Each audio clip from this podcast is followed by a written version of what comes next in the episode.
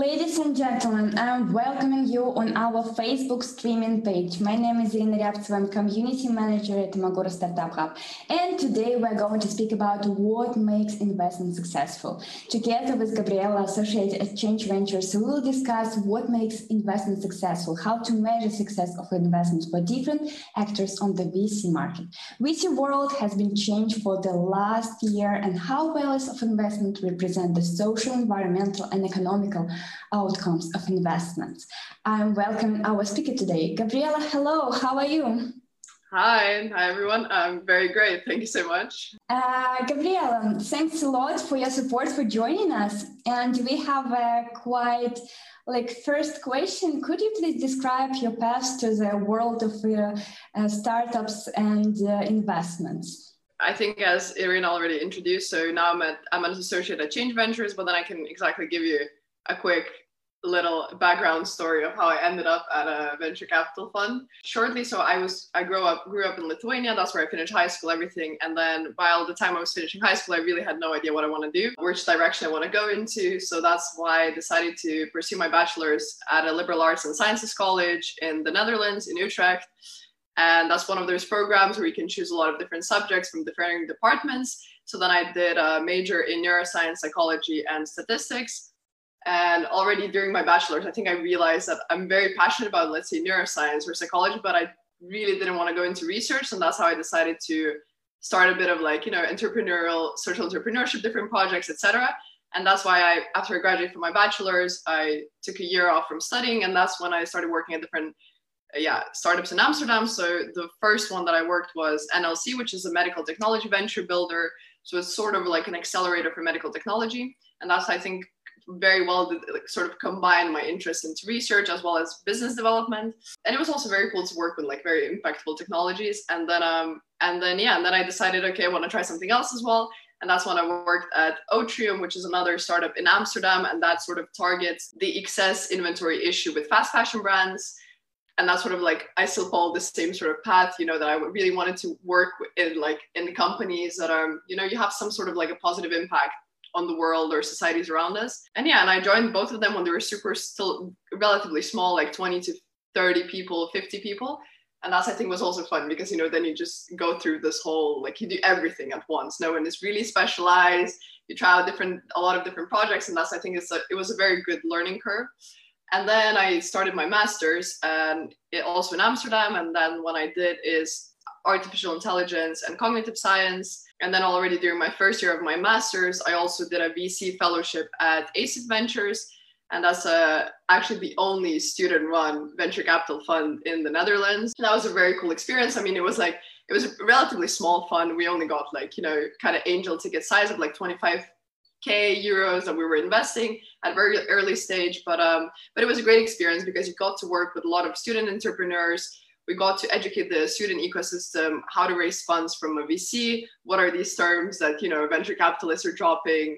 We organized different pitch events, etc. So it was just like sort of creating you know like a good learning curve also for students and motivate them. You know, take risks, be entrepreneurial, and start something of your own. And then yeah, COVID happened. Actually, got back to Lithuania. Didn't plan to. Thought I'm gonna just stay here for like a week or so. And then actually, Change Ventures opportunity came around I got approached actually by one of the partners of the fund um, because they were just looking for someone, especially for Lithuanian market, an, an associate went through the interviews and, and luckily, luckily ended up working here. And it's been since January, so around like six to seven months now that I'm together with Change Ventures. You have a quite long way, and it's so cool. You are so, such an expert in this sphere. And could you please tell us about Change Ventures? What is your fund looking for, and like some aims, goals, and what projects uh, do you have? Some spheres maybe of projects. So uh, Change Ventures. So we're actually. a Pan Baltic fund. So I think that's what one thing that we always say what sets us apart from other funds because there's loads of you know funds that uh, focus and invest through all three Baltic countries. But what sets us apart is that we actually have people on the ground in all three Baltic countries. So we're four of us in the investment team. Two partners are based in Estonia, one partner in Latvia, and I'm based in Lithuania. What we invest in is we invest into we back ambitious Baltic founders. So that's one of our criteria that at least one of the founders in the founding team should be from the Baltic states and that there should be at least some active operations or half of the team based in the Baltic states. So that that goes that we don't necessarily ask our startups to focus in on the Baltic market, as in like for customer sales, etc. No, we also that's why we also back a lot of Baltic diaspora deals. But one of our sort of requirements and encouragements is that you know that you should be looking for people in the Baltics. You should be creating teams, workplaces here, etc. We do we back from pre-seed to seed stages. So that's from around 400,000 euros up to 1.5, 2 million euros. Because I mean, the round sizes have been increasing a lot. I think that's what a lot of us noticed as well. So, you know, we've been also adjusting our sort of cap of the ticket. Um, so we're actually at a fund now. We've closed 31 million. We're on our second fund now, and we have other round of 20 million other commitments that we're hoping to close by the end of this year, like by fall or winter. Yeah, and we're a generalist investor actually. So we we invest into everything, you know, from like fintech to edtech, some climate tech, you name it. And I think it's always easier. We always say it's easier to say what we don't invest in. So we avoid medical technology which due to you know patenting regulatory aspects that we just feel like it's it's a bit of a complex too complex for us to go into so as well as biotech gaming industries crypto and all the other stuff or deep tech very deep techy startups as well just because we feel like we don't necessarily offer the required expertise and another thing is that uh, the the, the investment cycles uh, the capital intensity is it's very different you know and also returns of investment just like the curve up until you get, get your returns is also much lengthier. So yeah, that's how we usually roll. So we in the Baltic states we usually lead all the rounds um, because we have certain ownership targets. Yeah, but we've been very happy and we've been actually co-investing with also a lot of foreign funds, which is also I think we're gonna touch upon it later. But that's one of the also like the positive aftermaths of COVID that a lot of foreign funds are now, you know, actively investing in the Baltic states. Yeah, and I'm thinking if I, in case I missed anything, but I think that's that's more or less it. And you can correct me if I if I've accidentally miss anything about the fund. But yeah, we've been um, we have around 16 portfolio companies at the moment, and they're all spread out through Estonia, Lithuania, and Latvia. Maybe you can tell some uh, success stories of your startups.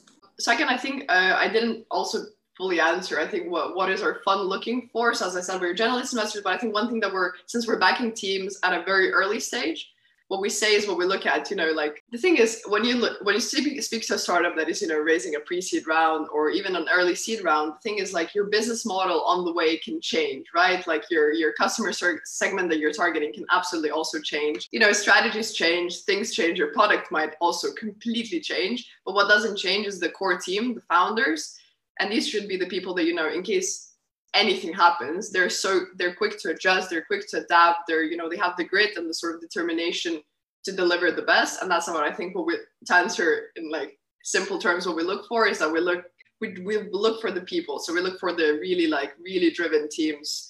You know that as i said in anything so many things might change but still they will be the people that you will still execute super well.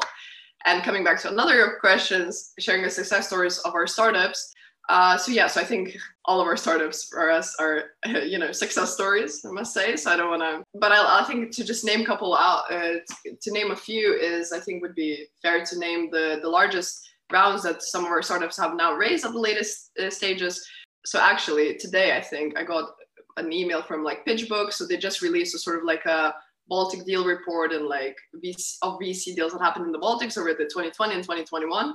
So I think it's a exciting thing to mention that uh, actually two of our portfolio companies made the list out of the I think was it like five companies of the largest to being like named as one of the few largest VC deals in 2021.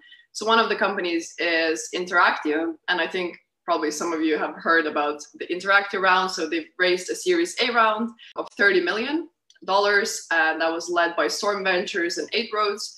So that's again very, very noble, very well-known funds in the VC ecosystem. So it's actually one of the largest ever Series A rounds in the Baltics, which is you know a fantastic milestone I think to reach. And another of our teams is uh, another portfolio companies that I think is worth mentioning is Veriff and that's an Estonian company. Um, and they've just raised uh, $69 million of in Series B funding round, and the funding round was led by IVP and Accel. So yeah, so I think these would be the two I'd like to highlight. Thanks a lot. And you know that uh, in your answer, you answer our topic about also what makes investment successful. You have mentioned about teams, and I also agree that it's quite important fact and uh, key point of uh, also investment. But also, like going near our topic, uh, our next like question is why is diversity important in investment world, and uh, maybe why it's also so important Mm, maybe only for investors? Like why is it? So i think um, that's a very good question and i think in general it's i think it's one of the questions that like one of the themes that have been like is one of the th- themes that are being more much more actively discussed nowadays which i think is great because uh, we definitely i mean it's i think it's obvious for everyone like we need diversity right? And i can i can try to make make some justice for this for, for this question but i think one of the things so i think just like um actually recently there was a report published that said that that looked into you know like how much of the capital that's being invested in the baltics and in central eastern european how much of it goes to female founders. That's actually only 1% in 2020 that went to all female team. Then 5% i think went into mixed gender founding teams and the rest 94% went to into all men teams. I think it's also like there there were loads of studies done that showed that you know like actually female-led startups are a lot more capital efficient as well and a lot more capital productive and they tend to outperform only solely male led teams by like i think 96% or something so you know and i mean from like invest investment perspective uh, so that's from like the founder's perspective but from investment perspective it's you know we don't have to i think uh, you know research it a lot to just know that you know it's a, it's a very male dominated world investments and venture capital. I mean we all know it. And it's been i think up like 93% at a partner level are all males. And i think you know there's like i don't think we need to go into exactly the reasons why that happens because i think that you know there's a lot of underlying issues. It's not that females are just not being hired purposely but i think there's also you know differing educational choices that females tend to make after high school differing experiences and that leads to you know certain discrepancies. But you know why is it important? I think to just say it simply i think uh, from that perspective as an investor for instance like if, I, if i'm a female founder and i you know create i don't know an app a menstrual app or something that you know that like if i'm all i'm pitching to all male team the men cannot simply not understand what is the issue you know why would someone ever use such application or what is the need what is the usage for it? And that's why i even think that just put it simply as that, like that you know you need diverse backgrounds diverse people in your team to actually like even evaluate a startup or a company because we, we see that like you know by now like all the studies are being run on male participants. All the products are being developed for males how why are we ignoring you know 50% of our population? It just doesn't make any sense. So i feel like to avoid that and to avoid of being constantly you know producing the same stuff that doesn't work for females and releasing the same products just underserve females and i think that's that's why you should have females in the in, on the investor side of things as well allocating the capital. So i'm thinking now anything else? I think yeah that these would be the main comments and i think in general like I think another thing is that like while a lot of females, you know, are, are a bit, uh, of, I'd say intimidated or afraid into going, I don't know, into like VC or fund their own companies. I think that also comes from a lot of, that's a bit of a more on the psychological theory side, but I think it's like also the imposter syndrome that a lot of us get, you know, that you feel like you sense that, oh, I, I shouldn't be here because everyone around you is just not they don't look like you they don't speak like you they're not females they're all males you know and i think this is like you think that oh i made it because of this and that i don't belong here but that's i think that's something that we also as like females need to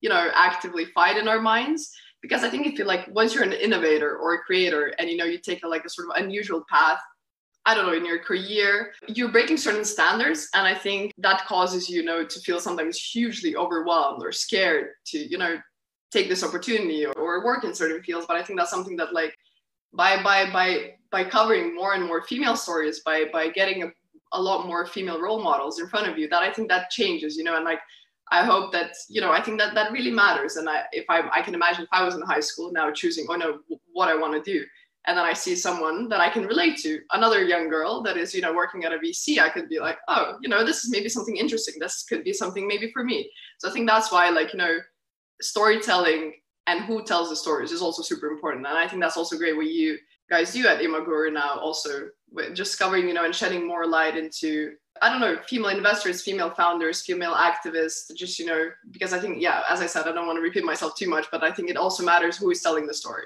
And I think I, I won't, I'm sorry that I tend to go overboard sometimes, but. Um, yeah, thanks a lot. It's quite inspiring, uh, the speech you have told, because, yeah, and uh, sometimes women, I think, afraid of entering this uh, uh topic because uh, they're afraid because it's you, you yes you said this is like a man's world and lots yep. of yeah some fears for women but we hope that in nearest future the women and uh, in VC will be uh, more than men even.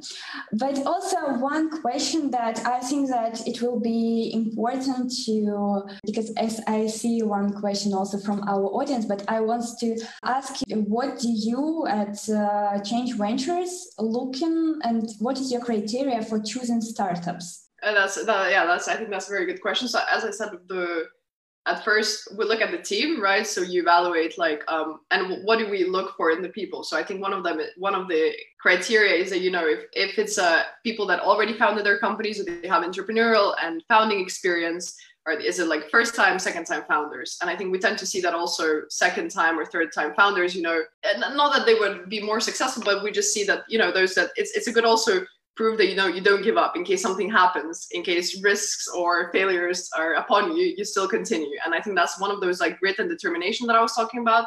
Of course the experience. I think you know it's, it's a bit of a bias bias thing but just in general you look at the people and tend to judge like who are these are these the people that can actually as i said execute and adapt in case anything happens? Or are these the people that are gonna you know build a next big thing. And that from like more not from the people side i think when we evaluate the business so of course there's like different all different kinds of metrics that we tend to look at. So whether um, you know growth metrics so how quickly the revenues and how quickly the the company is expanding. One thing that i think we as change ventures tend to put like one of the most emphasis on is like the sort of like the growth strategy and the expansion internationalization strategy because we tend to see that a lot of well not a lot but some of the baltic startups you know they, they kick off in lithuania and then they're like okay maybe perhaps we're going to go into latvia and then in some time in some years we're going to go into estonia and then maybe in poland etc we tend to look for the teams that also are they want to move fast right? And they straight away think globally. And that's i think what also is fortunate for us because when I, as I said, like there are some teams that you know, like they're very tame in their in the in the home markets, but I think since the Baltic in itself, Baltic market is tiny, right? So I think we also see a lot of the teams that you know straight away they think about, okay, I'm straight away going to go into Western Europe, I'm straight away going into the US, I'm going into the UK, or you know they target even completely other developing markets. So that's also another quite interesting point is that uh, our portfolio companies like most of them are focusing their so their target market is for instance for planet 42 one of our portfolio companies their target market is south africa. Then there's uh, another one Arrow, so their target market is the us and uruguay as well as ask robin their their target area is like mexico uruguay also as well as latin america other latin american markets. So i think we, yeah we tend to look for teams you know that want to go big and they're they they have their eyes set for you know massive expansion massive growth and I think others, yeah, as like metrics, you know, of course, you need to look at, you know, because there is there's a simply put it, if there's a product market fit, you know, if like is it a product that customers want to buy? Are you be are you able to onboard new customers? Are you able to sign new partnerships? Are you able to grow? And that's I think this. And then of course, like you know, there's revenue figures, there's uh there's these things. But as we also been seeing, because um, we as Change Ventures actually we also launched a bit of a shameless promo, but we launched our own uh, Baltic funding report that's how we gather data from all the funding deals, every all the deals that happen in the Baltics. And we do it every half a year. And we also been seeing that a lot of, you know, even pre-revenue, pre-launch startups tend to raise based on, let's say, the the track record of their teams. So yeah, so you know, it's it, I'd say, of course, there's like certain revenue metrics that you think that a startup should be hitting, but you know, there's always uh, exceptions to the rule. So yeah, if you guys want to see um, the kind of sort of like the average uh, metrics that, for instance, like what are the revenue figures for pre-seed or seed deals, you can see it all on our website under the the, the Baltic Funding Report. And we also tend to upload all the valuations, you know, how our valuations, of course, they are increasing, the round sizes are increasing in the Baltics, but you can see all of that information, I think, on the on the website. That's going to be a bit more comprehensive, I think, than me now blabbling and naming it. So yeah, I think if I if I answered the question, I don't know. Yeah, but also why I asked this question, we also got one question. Could projects from Belarus join your fund? Yeah, so that's a that's a good question. So we only require that you would be sort of not necessarily registered, but you would potentially move to Lithuania. And you know, like majority of your team would be based in Lithuania. So we don't care. It's not that you know you should be a national let's say only Lithuanians, Estonians, or Latvians. No. So just like that, your company would be located in the Baltics, or you would have at least you know half of your at least half of your team would be located in the Baltics. Thanks a lot. And also one more question: What are benefits for a startup to join the fund, nor business angel? just to put it simply, I think we're just like we're we're not one of those funds that you know. I think just like just allocate capital and that's it. No, because we have a small portfolio. Uh, we really care for our portfolio companies in a sense that, you know, like we always help them with follow on investment rounds. We also have a lot of the capital reserved for follow on investments. That's one of the things. Another thing is that we have very extensive network from you know all around Europe in the US because that's where a lot of my partners also of the fund spent a lot of time there, worked there, you know, studied there, did everything. So I think we, we have a very well built network, and that's how we also help our portfolio companies in the later stages and later rounds as well to find you know that great matching fund, and we help them you know polish their slides, make all the intros, etc. And we're in general we're super hands on with our portfolio companies, so we always have like you know board meetings every couple of months, every month. We're always on Slack. We're always chatting. So it's like it's yeah. I think I think we're we're generally like very hands-on in a sense like of course we don't we don't you know rub our opinions or our views all the time onto the founders. No they're the, they're the ones building the company but like in case they need some help we're always there. And i think for just also another i think viewpoint that we have um, as a fund even like in general when we're selecting the companies is that we tend to move super fast and in general we're super transparent because we've been seeing that a lot of startups are actually complaining about the fact that you know like you pitch to a venture capital fund and then the feedback that they gave you, they're like, oh no, we tend, we're not going to invest. And this is because, you know, I don't know, your growth metrics are not good enough type of thing. But then to another investor, they're super honest with their feedback and they're like, you know, they break it down point by point. And we never understood that. Like, why can you not say it to the founder? Because of course they need to know the, the information because they also they need to work on it and then they need to improve. So I think we're also as a fund, we have this very policy on like being super, super transparent. And that goes also for the investments that we tend to, you know, continue with uh, or we, we say no, but we always tend to say the exact reasons why not and so I think it's always just, you know, a good try to, you can always try approaching us. And then I think we're always do our best to give like, you know, as honest and as transparent feedback as possible. Thanks a lot. And I think that, yeah, it's quite cool that you give a feedback and it's truly feedback and not just keep silent, as you said, lots of yeah. some kind of investors can do. So, and we are moving to our question about how to measure the success of investment. I know that we have like uh, 10 minutes maybe, but maybe you can like just uh, describe some key points of such topic. I think before that, I also would like to cover up quickly maybe like how does the because I think that's also another important part is the um, you know how like the landscape has been a bit shifted by COVID I think. Um, and you know like how the how like in general Baltic ecosystem I think has been changing uh, because I think that's something that we like passionately also collect info on and, and, and report is that you know like I think with what COVID happened and I think what we see in the Baltics in general is that like there are loads of foreign funds that are now interesting interested and they're looking at the Baltics very very actively. You know, they're they're now competing with like all these local investors. And i think that's great because you need competition you know because the founders are in the end the ones that are choosing who they want to get on this journey with. And there's loads i think there's it, there's a lot of capital available. So i think it's one of the best times to be a founder at the moment. Um, and there's i would say there's also like a lot of smart capital happening uh, a lot of like smart capital around in the market. Because we're you know we've been seeing also a lot of success stories such as you know like Vinted or TransferWise or Skype etc and they're like now the first employees are creating their are founding their own companies. There's also the founders that are now you know have their some extra capital they can start investing angel investing into different deals and i think this all a very like a yeah a, good like very sustainable ecosystem that's being built now.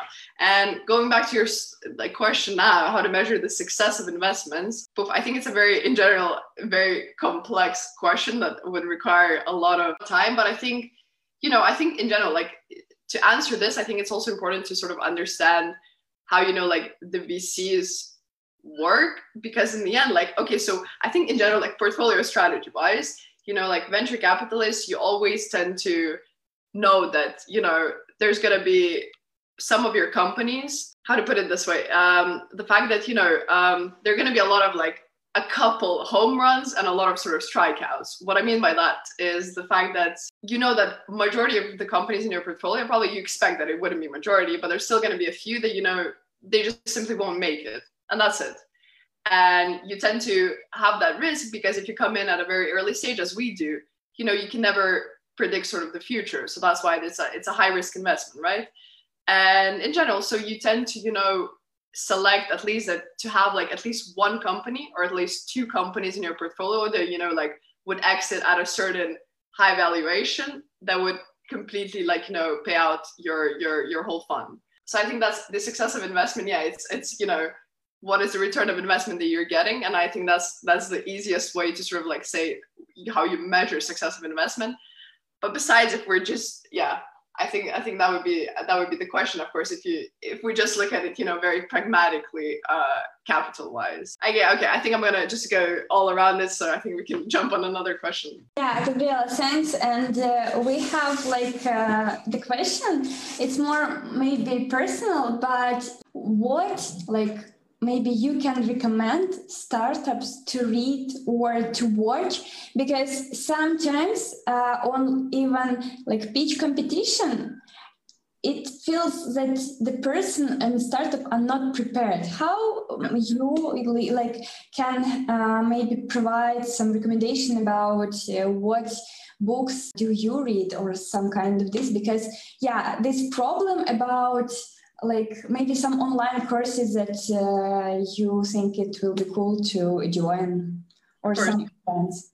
of course i think that's a very, that's a very good question as well and i think uh, and because of this reason i think we've been we've been actually talking to a lot of startups uh, when i also just joined and then a lot of them were also saying that you know there's no sort of like a no one place no one like sort of resource database that i can just jump on and you know the questions just to check out you know how do VCs function, for instance? How do I pitch best? How do I report my revenues? How do I do this? Like these, you know, simple things that for us as an investor, though, yeah, like it makes sense, but not for a lot of people, and especially the people that you know, like go on finding their first companies that don't come from this sort of like the same entrepreneurial background. They just might not know it, and that's completely fine. And that's why I think I also, as I said, um, we, we as change ventures also we like we tend to really push the transparency and like you know collaboration between the founders and the uh, and the investors. Because we've been seeing too many like you know bad cases I, we, we just want to honestly say, i think if, for the ecosystem to grow you, everyone needs to collaborate right? So uh, exactly like you said you know like how to help them prepare. Um, so actually I, I piled up this whole resources database because i think well, as you said we've been you know i've been chatting also to loads of like fellow investors and we're all well, like oh yeah, what kind of podcast can you recommend? Is there any blog I should read? And, you know, it would be always like scattered all over the place over like some Slack messages, emails, whatever. So how, that's how why I actually piled up this resource database where you can go on to like, for instance, you can go on podcasts and that's like the whole list of the listening that, you know, I listen to. I got recommendations from other investors, from entrepreneurs, from our fund partners. And that's where you can get like little with short descriptions around it. Then there's newsletters to follow, and the newsletters are also broken down into like the covering the Baltics, covering the world, covering the European news. Then, as you said, with the blogs. So I also broke it down into sort of like for venture capital resources. So you know, like looking out how why portfolio size matters, how VCs in general get measured, and then startup resources, and that's exactly for entrepreneurs and founders to know how to pitch to an investor what is the minimum revenue I need to raise from venture capital, the you know the guides of fundraising, everything. So you can find it all here.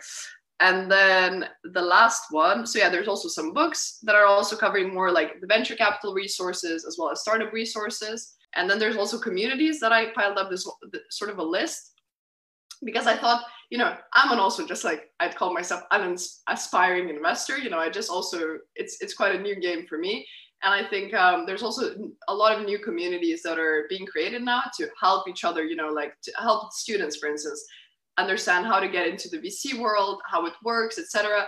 And so actually there's, um, yeah, a lot of aspiring VCs uh, communities that you can join, Slack groups, Facebook groups, websites, etc. that I piled up. Also, as I said, also diversity I think is super important. And that's why also piled up a sort of a list of diversity teams, websites, communities that you can join. I've also noticed that it's actually like in general investment and VCs and I think startups is a very close knit community and everyone is really really willing to help and that's when I joined like some of the some of the communities of aspiring investors. And I think we always share, you know, we always share deal flow. Everyone is really willing to help because, for instance, we as generalist investors, you know, we might not always have the latest insights into like all the fintech deals that happen. And that's how i can always you know consult chat up to some of my friends from like fintech focus funds and then ask them you know okay so what is the deal? Should i be should i be interested? Should i be looking at this? What is the sort of like the overview of the market? Since we also touched upon the diversity question i think we're, we're seeing that it's becoming a lot more slowly you know step by step more diversified. And i think especially us as like the young generation can really like you know step up our game keep on what you do as well you know like just sharing this discussing these topics sharing the importance of it and then just trying to be you know as helpful and as supportive for each other as possible I also think that uh, such, uh, you know, lots of people like saying that word that coronavirus happened and pandemic, but I think that benefits of our situation is first of all that we can meet uh, and join communities all around the world nowadays. Because yes, also having such cool events and productive events. And uh, Gabriela, thanks a lot that you join us today. And if you don't mind, I will share the link to your, like all your books and podcasts, because I think that it's really huge value to our community as well, because they are also looking, searching for such books, podcasts, and some kind of this. Gabriela, thanks a lot. We are really uh, happy that you join us, and we want to thank you for your in uh, our high time. We wish you luck and also cool new projects in your portfolio. That will help that will be a successful story for you. Thanks a lot for joining us today.